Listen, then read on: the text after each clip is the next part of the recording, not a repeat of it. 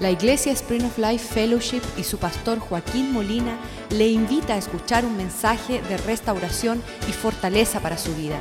Sea parte de la visión Cambiando el Mundo.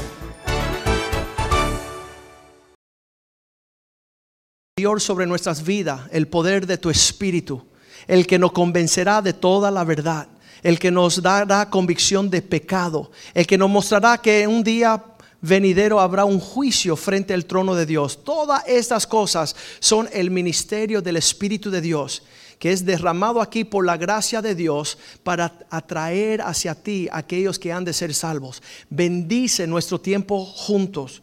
Bendice el, el compartir de tu palabra, que podamos recibir tu palabra con una genuina y sincera devoción a Cristo. Y relátanos, Señor, enséñanos de tu palabra las cosas que hemos de conocer, las cosas que van a acontecer. Bendice tu palabra ahora en este momento y que no retorne vacía, sino que haga la obra por la cual usted la envía en el nombre de Jesús. Te lo pedimos. Amén. Empecemos en el Evangelio de Marcos. Hay cuatro evangelios que cuentan de cuatro de los seguidores de Cristo que recuentan el relato de toda la vida de Jesús, desde su nacimiento hasta su muerte y resurrección. Y allá en el Evangelio de Marcos, que es el segundo de los evangelios, ahí está en el capítulo 9, versículo 31. Cristo está sentado con sus discípulos, ah, diciendo la historia, dándole el relato de lo que va a acontecer.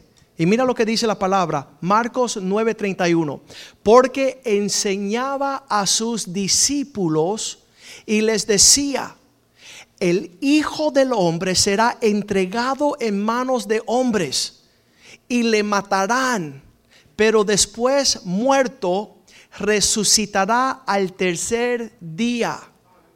Escuchen esto, esto es tremendo. Jesús está sentado, igual que yo me voy a sentar con usted y le voy a decir, mira, Cristo viene por su iglesia.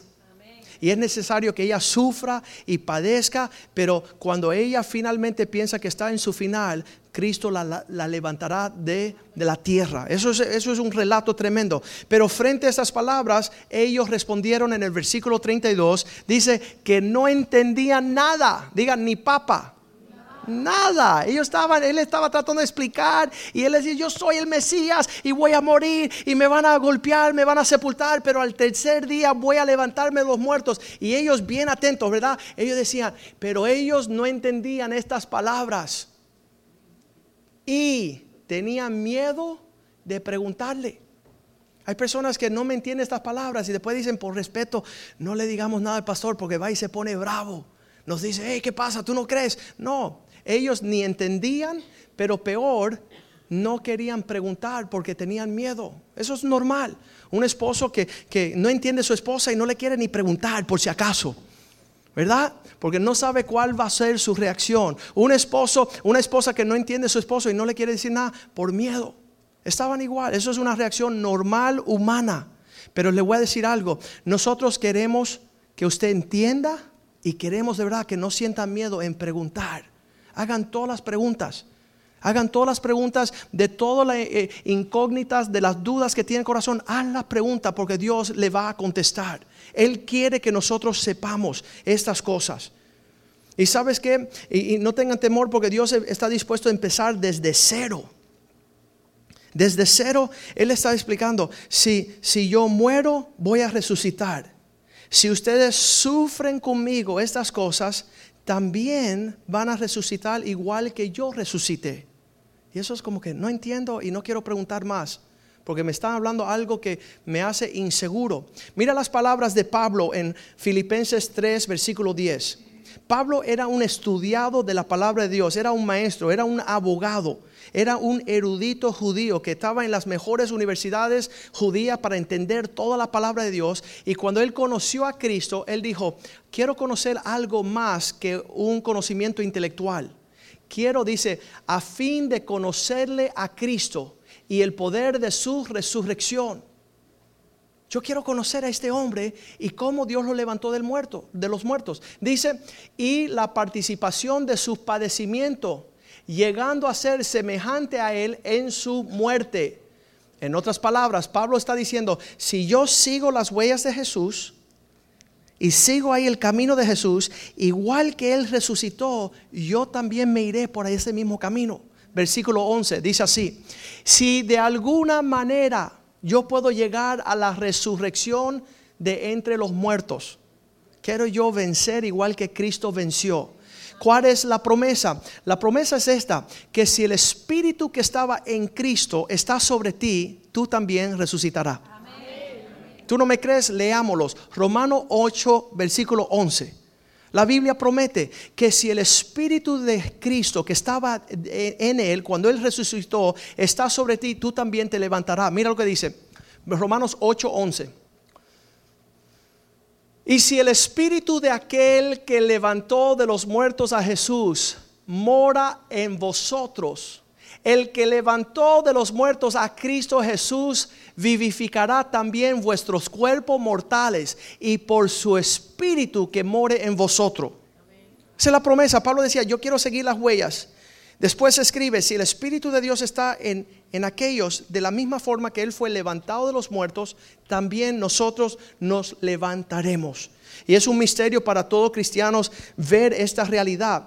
Romanos 8:17 nos promete de las mismas cosas. Si nosotros perduramos los sufrimientos, los padecimientos de ser un verdadero cristiano, de la misma forma que Cristo recibió su herencia, nosotros heredaremos lo mismo. Y, si hijos también somos herederos, herederos de Dios y coherederos con Cristo si es que padecemos juntamente con Él, para que juntamente con Él seamos glorificados. Ese es, el, ese es el camino, esa es la verdad. Y entonces muchas personas niegan esto, no quieren creer, pero nosotros vamos a empezar suavecito. ¿Cómo es que esas personas que vieron a Jesús nacer, su propia mamá, los discípulos que vieron los milagros, vieron que levantó a Lázaro de los muertos, vio que sanó los ciegos, eh, los eh, soldos, los paralíticos, perdonó las prostitutas, vio la traición, vio el día que se lo llevan preso, lo vio el día que lo castigaron, el día del juicio, lo vieron el día de la crucifixión, vieron todas estas cosas, vieron caminar sobre las aguas. Vieron a Jesús hacer tantas cosas, pero nada de esto les convenció a ellos el día que Cristo resucitó. De hecho, después de la cruz, ellos dijeron, todo está perdido. Todo fue un ejercicio de perdición. Estaban deprimidos, muchos de ellos regresaron a sus barcas a pescar, pero no fue hasta ver Cristo resucitados que ellos se conmovieron. Vamos a empezar en Lucas 24.1. Allá es el relato bíblico. Dice que en el primer día de la semana, temprano en la mañana, las mujeres, ciertas mujeres vinieron a la tumba, ¿verdad? El sepulcro, trayendo las especies aromáticas que habían preparado y algunas otras mujeres con ella. ¿Para qué tenían ellas las especies aromáticas? Para cuidar el cuerpo sepultado, el cuerpo muerto. Lo último que ellos pensaban es que se iban a encontrar con un cuerpo vivo, ¿verdad? Y él lo había enseñado, lo había repetido muchas veces. Pero ellos llegaron a la tumba, versículo 2, y dice, cuando encontraron, hallaron removida la piedra del sepulcro que cubría ese, esa cuestión. Acuérdense que eso es como una loma de piedras, que ellos van cavando un cuarto dentro de la loma de piedra y ahí hacen su recámara, su tumba, su sepulcro. Entonces la tapan con una piedra gigantesca de dos toneladas. Eso requeriera muchos hombres venir a ayudar a cerrar esa tumba. Y ellos al ver que la piedra era removida, versículo 3, dice que entraron y no hallaron el cuerpo de Jesús. Entraron a este lugar y no hallaron el cuerpo de Jesús. Versículo 4.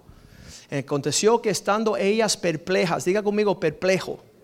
Es una persona que no entiende, que es, es confundido. Y es normal esto. Ese es el comienzo de la fe. No entendemos muchas cosas. Estamos diciendo, ¿y cómo, cómo se cuadra esto? Perplejos por esto, he aquí se prepararon junto a ellas, se pararon junto a ellas dos varones con vestiduras resplandecientes, figura de ángeles, ¿verdad? Y como tuvieron temor, bajaron el rostro a la tierra y dijeron, los ángeles dicen, ¿por qué está buscando entre los muertos aquel que vive?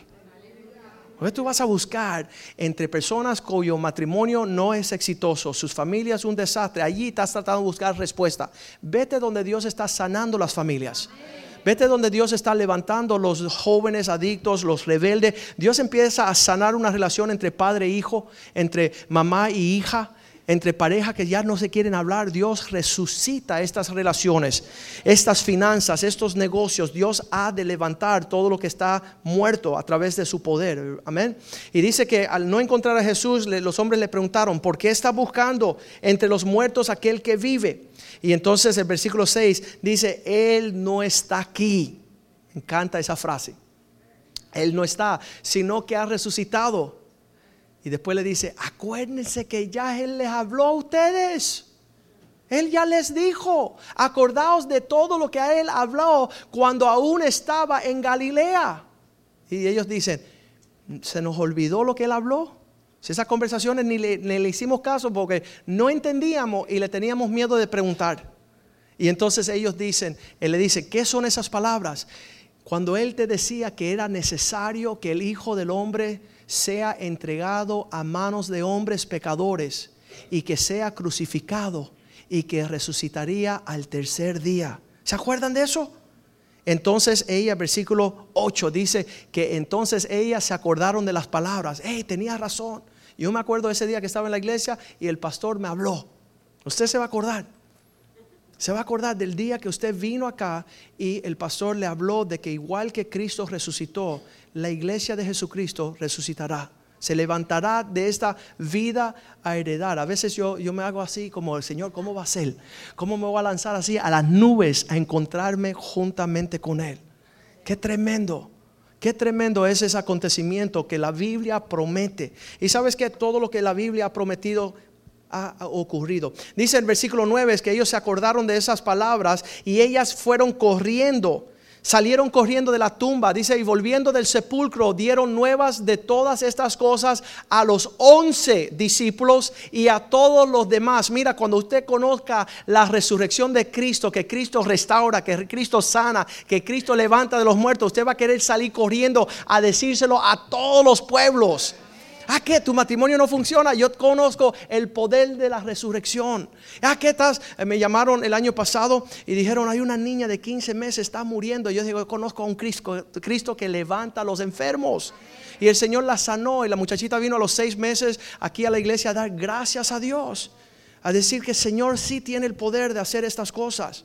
Y ella regresando, dice el versículo 10, María Magdalena, Joana, Juana, María, madre de Santiago de Jacobo y las demás con ellas, quienes dijeron estas cosas a los apóstoles. ¿Cuánto piensan que ya que, que, Cristo lo dijo y las hermanas tocaron base y vieron la tumba muerta, que los hombres van a creer? Los hombres no creen a veces ni en su propia mamá. No creen, son incrédulos. Así que cuando las mujeres le están dando a conocer estas cosas, ¿qué dijeron los hombres? Versículo 11 mas a ellos le parecía locura las palabras de ellas y no las creían. Suena como alguien, ¿verdad? Suena, me suena, me suena, me suena. Alguien incrédulo por completo. Aún Cristo lo dijo, las mujeres lo dijo, eh, regresaron con las buenas nuevas y dijeron, están tostadas, están locas. A veces uno tiene que correr a la tumba uno mismo. A veces uno tiene que ir allí y decir, Jesús, eres verdad que naciste, resucitaste, te quiero conocer. Y dice que el primero, ¿quién, quién ustedes creen que fue el primero? Pedrito, Pedro siempre estaba mandado a correr, el que caminó sobre las aguas, el que juró que no iba a negar a Jesús, él siempre iba adelante haciendo todo el espanto, ¿verdad? Dice que, pero levantándose Pedro corrió al sepulcro y cuando miró dentro, vio los lencios solos y fue a casa maravillándose de lo que había sucedido. Pedro llegó a la tumba, entró. En la traducción en inglés dice que bajó la cabeza para entrar y viendo que el sepulcro, nada más que estaban las ropas de Jesús allí y que no estaba Jesús, dice que él se maravilló y él quería saber lo que estaba sucediendo. Quería saber lo que estaba sucediendo. Las personas siempre van a estar desafiando nuestra fe y lo que creemos. Van a decir que eres loco, no te van a creer. Van a poner en duda todo lo que tú sientes en tu corazón de parte de Dios. La promesa no es históricamente que Cristo murió, se sepultó y resucitó, sino la promesa es para ti para mí, que si nosotros seguimos las huellas de Jesús, nosotros también tenemos promesa de levantarnos de la corrupción. Y muchas personas ven eso con ridículo y ellos no se entienden, pero 1 Corintios 15, versículo 3 dice, Pablo, yo le voy a entregar lo mismo que me fue entregado a mí. Yo le voy a dar, primeramente, os he enseñado lo que a sí mismo recibí. ¿Sabes? Lo único que vas a poder entregar usted es lo que usted aprende. Que si usted aprende la salvación de Cristo, vas a poder enseñarla. Si no, serás un incrédulo y vas a enseñar tu ateísmo, tu incredulidad. Triste para ti. Pero si tú dejas que Cristo te muestre, vas a poder enseñar lo que a sí mismo recibiste, que Cristo murió por nosotros, por nuestros pecados, igual que las escrituras hablaron. Eso no es un acontecimiento. Por seis mil años la Biblia está diciendo de la muerte que iba a acontecer en la vida de Jesús. No solamente eso, versículo 4 dice, no solamente la muerte por nuestros pecados, sino que también se hubiera sepultado, número dos, y número tres, que resucitó al tercer día igual que estaba escrito. ¿Sabes que por eso los fariseos odiaban a Jesús? Porque era el primer profeta que vino haciendo milagros. Cuando él hizo la resurrección de Lázaro dijeron tenemos que matarlo. ¿Y por qué? Porque es el primero que habla algo que lo hace. Los demás eran charlatanes que hablaban y no había muestra de poder. Pero aquí viene uno que no solamente está hablando, sino está aconteciendo lo que él habla. Y a partir de ese momento dice que empezó a desear matarlos. El próximo versículo dice, versículo 5, y que le apareció a Cefas, hablando de Pedro, y después a los doce. Se apareció a Pedro y después a los doce. Versículo 6 Después se apareció a más de 500 hermanos a la vez, a la misma vez, de los cuales muchos aún están vivos hoy, porque Pablo está escribiendo esta carta durante la vida del acontecimiento de ah, la resurrección. Él dice, las personas que tuvieron esos 500, todavía hay hermanitos que están vivos, los otros ya están muertos, no se le puede preguntar al muerto, ¿verdad? Pero aún a los vivos le podemos preguntar, versículo 7 habían testigos. Después se le apareció a Jacobo y después a todos los apóstoles. Versículo 8. Y finalmente, o último de todos, como un abortivo, o abortivo me apareció a mí, dice Pablo. Yo lo vi también, él se me apareció y él pude verlo resucitado. Si ve, esta es la parte de nuestra fe que, que concluye con los hechos verídicos. Dice el versículo 15, dice que si Cristo no resucitó de los muertos, entonces somos falsos testigos del poder de Dios. Si, el versículo 16, si los muertos no resucitan, entonces Cristo no resucitó. Versículo 17. Y si Cristo no resucitó, entonces nuestra fe es en vano. Qué tremendo. Nuestra fe es vana, no sirve para nada el único poder que tiene la fe cristiana es la promesa de que los muertos resucitarán juntamente con Él. Versículo 18 dice, aquellos que han dormido en Cristo perecieron si la fe es en vano. Versículo 19. Si en esta vida solamente esperamos en Cristo, somos los más dignos de conmiseración, los más miserables de todos los hombres. Nos estamos reteniendo toda una vida de poder hacer lo que nos da la gana porque ya los, muertos no resucitan. Pero si es por reservarnos y padecer igual que Cristo, vamos a resucitar, hay una esperanza viva. Me encanta Primera de Tesalonicenses 4:17. Ese es el verso, el verso favorito mío en toda la Biblia. Yo tengo muchos favoritos. Pero Primera de Tesalonicenses 4:17, escuchen bien lo que es la promesa.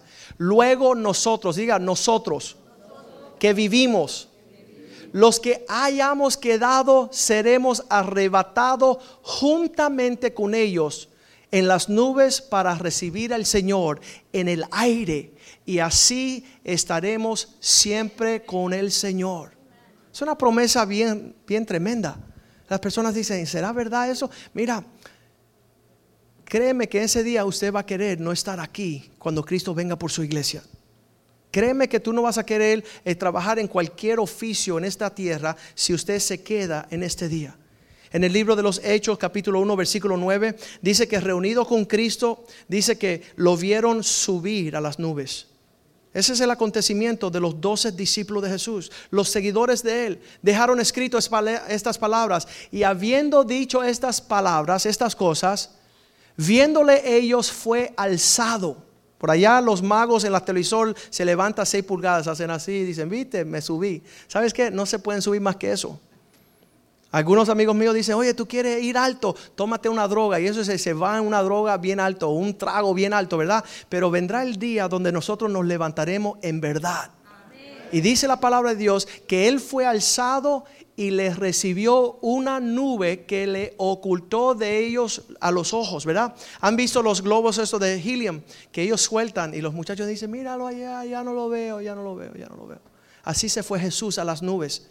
Y ellos se quedaron ahí contemplando estos hechos, escrito en la Biblia, libro que no miente. Versículo 10 dice así, y estando ellos con sus ojos puestos en el cielo, entre tanto que él se iba subiendo, he aquí se pusieron junto a ellos dos varones, dos varones con vestiduras blancas, versículo 11. Y le dijeron estas palabras, los, las cuales también les dijeron, varones galileos, ¿por qué estáis mirando al cielo? Este mismo Jesús que ha sido tomado de vosotros al cielo, así vendrá como le habéis visto ir al cielo. De la misma forma que se fue, Él va a regresar y nosotros que creemos en la resurrección, que creemos en lo que Cristo prometió, vamos a encontrarnos con Él en el aire. Qué tremendo. Un tío mío tuve la dicha de compartir esta realidad a, primos, a tíos, a hermanos. Y llega un día a mi oficina legal uh, un tío de 90 años. 90 años. Y él usualmente venía porque él todavía manejaba los 90 años y de vez en cuando le daban una multa. Entonces él llegaba y decía, oye, sobrino, mira, toma y arréglame esto con el tribunal. Y yo lo representaba. Y un día llegó y le digo, tío, otra multa. Dice, no, no otra multa. Y se quedó cuatro horas sentado en mi tribunal, así, no haciendo nada. Y yo dije, eso es bien raro que él está aquí y que no está en problemas. Que yo no lo puedo ayudar. Y le digo, tío, ¿por qué estás aquí? Dice, no, sentí venir a pasarme un tiempo contigo. Y le dice, sabe tío, no es una coincidencia que usted viene, sino que yo quiero compartirle algo. Usted fue juez y magistrado y estudió mucho en la vida y se ha leído libros bien grandes. Porque, ¿Por qué nunca leíste la Biblia? Siendo un libro bestseller de todos los tiempos, ¿por qué nunca indagaste las cosas eternas? Y dice, bueno, es que cuando yo muera, yo creo que un día vendrá un ángel y, me tomará y me subirá a los cielos. Y yo digo, mira tío, la Biblia dice que solo Jesús viene por su pueblo. Y que si tú no tienes una relación con Jesús, no te vista que no vas. Solamente Jesús promete salvar. Dice la Biblia en Hechos 4:12, leámoslo bien rapidito porque es sumamente importante. Dice, no le ha dado Dios a los hombres ninguno otro. Vamos a leerlo junto allí en la pantalla. En ninguno otro hay salvación, porque no hay nombre bajo el cielo dado a los hombres en que podamos ser salvos. No hay salvación bajo ningún... Mira, tú vas a creer en, en Cheito, en fulanito, en Santa y, y, todas esas cosas. Y en ningún nombre hay salvación, solamente en el nombre de Jesús. De hecho, el nombre de Jesús significa salvación. Entonces le digo, tío, solamente Cristo salva. La religión no te salva, tu denominación no te salva, tu abuelita no te salva, tu mamá no te salva, solo Cristo te salva. ¿Y sabes lo que hizo el tío mío? Dijo, Joaquín, quiero recibir a Cristo. Y con 90 años ese hombre empezó a recibir y ahora tiene su cumpleaños espiritual, ¿verdad? Tenemos un cumpleaños físico el día que nació este cuerpo, pero es necesario que usted tenga un cumpleaños espiritual y que tú digas, en este día nací para el reino de los cielos, el día que recibí a Cristo. Cuando dejé de orar con el tío, um, él dijo, ¿sabes qué? Me siento que me bajaste mil ladrillos de encima de mi espalda. Todos los pecados limpiados al instante por ese regalo de la vida eterna. ¿Sabes eso es lo que quiere Cristo para todos nosotros? Que tengamos fe. En esta vida muchos han sido robados su fe. No creen en nadie no creen en nada. Pero es importante que usted sepa que Cristo empezaba a explicarle a todos lo que le había acontecido en Lucas capítulo 24, 27. Dice, después de su resurrección, habían dos hermanitos, dos varones caminando en la carretera y él se, se acercó a ellos. Y ellos no se dieran cuenta que era Jesús. El cuerpo resucitado era tal cual lo había visto anteriormente. Y dice que ellos empezaron a explicarle a Jesús, Lucas 24, 27, comenzando en Moisés, los primeros libros de la Biblia. empezando en Moisés y después siguiendo por todos los profetas del Viejo Testamento, él le declaraba todas las escrituras que decían lo que estaba aconteciendo. Versículo 28. Llegaron a la aldea donde iban y él hizo como se iba más lejos y ellos dijeron, no, queremos que nos cuente más.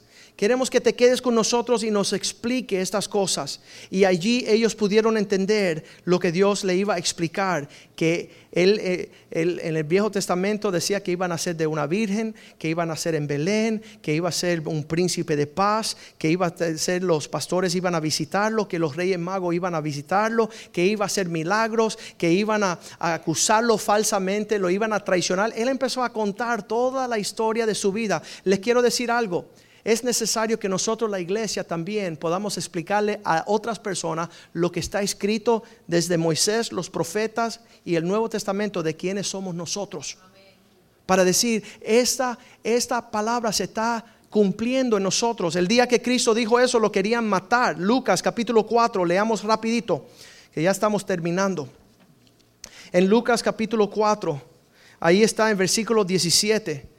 El día que Jesús se paró y leyó el profeta Isaías, abriendo el libro, él dijo, aquí está escrito, que es el Espíritu de Dios, dice que estará sobre mí. El, Espíritu del Señor estará sobre mí por cuanto me he ungido para dar buenas nuevas. Y él está relatando, relatando. Cuando llega a este versículo, él dijo estas palabras en el versículo 20. Um, él regresó el libro enrollado y lo dio al ministro y se sentó y los ojos de todos de la sinagoga estaban fijos en él. El 21 dice, y él comenzó a decirles a ellos, hoy se ha cumplido las escrituras delante de ti. Que tú le puedes decir a una persona, ¿sabes que Todo lo que habla este libro de la iglesia, ese soy yo. Yo soy ese pueblo especial que Cristo iba a salvar. Yo soy el que voy a resucitar con Jesús. ¿Qué van a decir? Este se volvió loco. Sabes que con Cristo cuando Él hizo eso lo querían matar. Leamos allí en el versículo, um, vamos a leer versículo 28.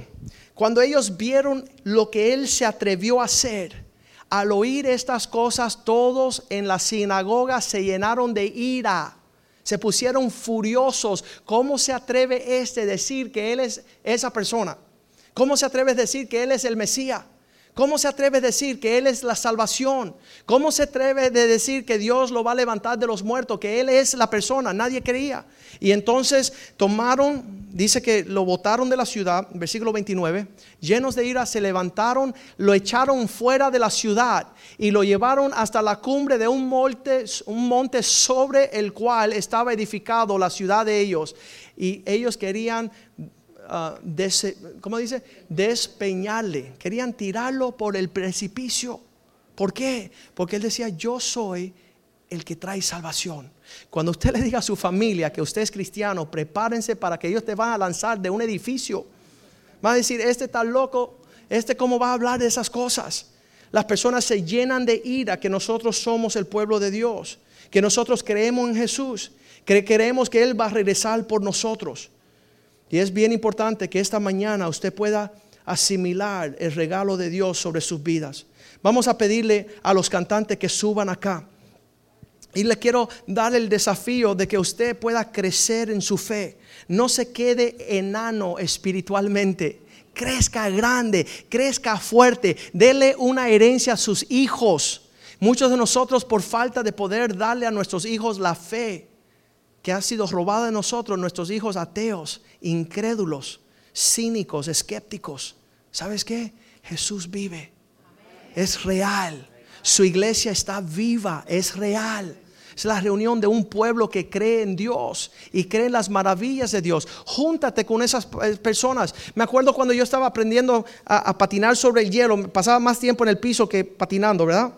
Y tenía que yo venir y recostarme al lado de uno que sabía a fortalecerme en aquel que patinaba. Usted también acérquese a un verdadero cristiano, a uno que crea de verdad en Jesús para que usted coja fuerza, para que usted se levante y usted también sea el apoyo de alguien el día de mañana. Pongámonos de pie esta mañana y vamos a darle gracias al Señor por su bondad de haberlos traído aquí esta mañana. Qué lindo es lo que Dios quiere hacer con nosotros. Qué lindo es que Dios tiene la promesa de que nosotros también nos levantemos. Nos levantemos a las alturas de los propósitos de Dios. Sabes, hay muchas cosas que tenemos por conocer. Hay muchas cosas que tenemos por creer. Muchos de nosotros queremos ah, estar cerca del Señor y no sabemos preguntar. Pero le diré que hay buenas nuevas para usted. Cristo murió en la cruz para perdonarte todos tus pecados. Cristo fue sepultado necesario para enseñarte a ti que no hay nada que Dios nos levante en vida. Que tú te levantes con la fe de saber que hay un Dios en los cielos que es fiel. Dice la Biblia que Él ascendió y se sentó a la diestra del Padre. Y que allí está viviendo por interceder por nosotros hasta que lleguemos a los cielos a estar con Él por la eternidad. Qué lindo es participar en esta vida con el Señor. Pero qué triste es que las personas piensan que ya no hay más que lo que están viendo aquí con los ojos. Dios le hizo de un material que se llama espíritu. Usted es cuerpo físico, alma y espíritu. El cuerpo va a regresar al polvo por, de lo cual el Señor lo tomó. Pero allá usted tendrá un cuerpo glorificado igual que Jesús. No sea como Tomás a decir, si yo no le toco, no voy a creer. Si no me meto el dedo ahí en sus llagas, pues no voy a creer que es realidad. ¿Sabes qué? Dice la Biblia, bienaventurado el que cree sin ver. Más bienaventurado es el que cree sin tener que ver. Pero yo le garantizo algo, hace 28 años, un incrédulo total yo. Yo creía en Dios, pero no pensaba que Él tenía nada que ver con este mundo. Yo creía en Dios y pensaba que estaba lejos y no sabía que estaba cerca. En lo que cantamos esta canción, yo quiero que usted incline su rostro y que usted pueda decir, Señor, yo creo, pero ayuda mi incredulidad. Esa parte de mí que no, no, no se acaba de infincar a tus propósitos. Sana y trae tu poder allí en esa área de mi vida. En lo que cantamos esta canción, después vamos a hacer una oración juntos.